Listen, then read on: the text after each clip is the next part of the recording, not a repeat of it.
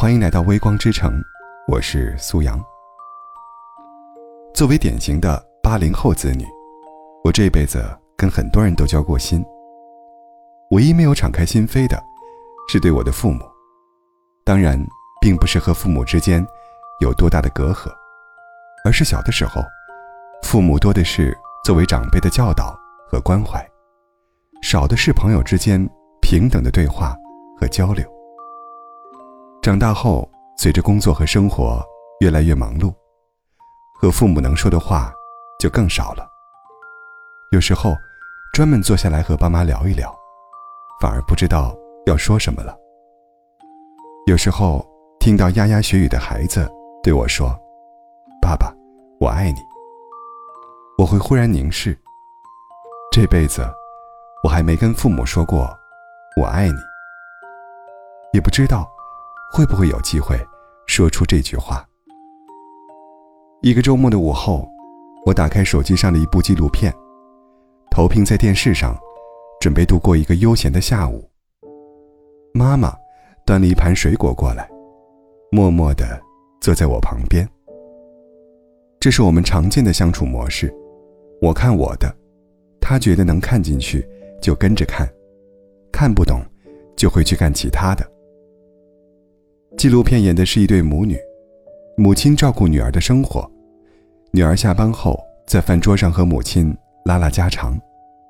也许是整个片子格外温馨和日常，太像我小时候家里的气氛了。妈妈看得津津有味，开始点评人家饭桌上的饭菜花色。突然，剧情出现了转折，母女俩聊天中出现了一位亲戚的名字。母亲说：“这位亲戚如何如何优秀，如果女儿当初也像人家一样努力的话，现在不至于如此。”女儿埋头扒拉饭，母亲嘴里的话却一直没有停。突然，女儿抬头大喊：“为什么你从来都不满意我？我是你的亲闺女，你要不喜欢我就别生我。”母女俩分别对着镜头诉说着自己的想法。像两个世界的人，拼命用自己的方式对对方好。我的妈妈早就放下了手里的水果，她问我：“你还记得小时候我吵你吗？有一次，你考了全班第三名，可高兴的回来说想吃冰棍儿。我说：就你这么骄傲，下回肯定考不了好成绩，还不赶紧去学习？你哭着就去写作业了。”说实话，我对这件事一点印象都没有。可妈妈讲了好多细节，好像非要我想起来。听我说没印象，还一直用不相信的眼神看着我，让我别骗她，别为了怕她难受，就说想不起来。我小时候很多委屈的事，她都记得呢。对，我的妈妈说，她都记得呢。他记得小时候把我放在姥姥家，趁我睡着时偷偷的离开，我哭了好几天。他记得我小时候想要去几条街外的小朋友家里玩，怕我走丢，硬是把我关在屋子里，哭了一下午。他记得我借回家的几本小说，让爸爸当成闲书扔了出去，有一本掉进水坑里，我擦了好久。也没擦干净。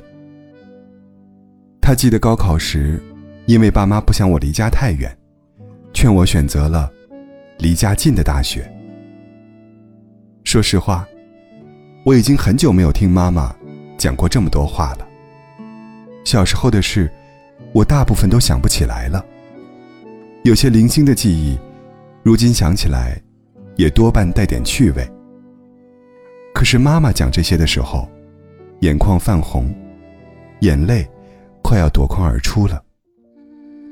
我搂搂妈妈的肩膀，安慰她：“妈妈，你看我小时候多好玩呀，咋干了这么多淘气事儿？你和我爸那会儿可烦吧？”“ 不烦不烦，我们心里爱你的，就是没讲过。”妈妈说出这句话时，眼泪终于流了下来。妈妈，我也爱你们俩呀。”我赶紧拥抱着他，把头放在他肩膀上，这样，他就看不到我的眼泪了。我俩就这样静静的拥抱了一会儿。那个时间，既像白驹过隙一样短暂，又像我的童年一样漫长。那时候，我每天回到家都会先喊：“爸爸妈妈，我回来了。今天我们有个同学从家拿了特别大一盆花，叶子是红色的。”而从什么时候起，我回家只说前半句：“爸爸妈妈，我回来了。”然后。就闭上了嘴巴。小的时候，几乎天天都有故事。我们长大了，忙碌了，好像生活就剩下匆忙的按部就班的几项日程。其实，那些让我们温暖的故事，总有人帮我们记得。尤其是那些发生在亲人之间的片段。如果你也有让人感动、令人爆笑。同时值得永远保存在记忆中的故事，不妨点击节目标题下方的气泡条，分享发生在你身上或者身边的亲情暖心故事吧。不用担心我们普通的故事太过常见。这次喜马拉雅联合中国移动神州行孝心卡发起的故事征集活动，还吸引了西林娜依高、吴莫愁、品冠三位明星。讲述聚光灯下的家常故事，在声音里的时光胶囊节目里，你能听到西林妈妈如何启发她的艺术天赋，引领他走上音乐道路，也能听到吴莫愁隐退三年和妈妈的相互陪伴生活，还有品冠在和家人分隔两地的状况下，如何和亲人间温情互动。可以说，这些故事。充满了烟火气，能让我们找到很多自己的影子。听听别人的故事，回头看看自己的日子。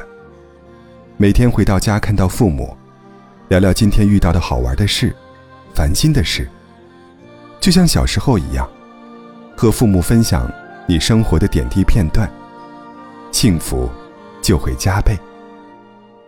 如果父母不在身边，记得帮父母。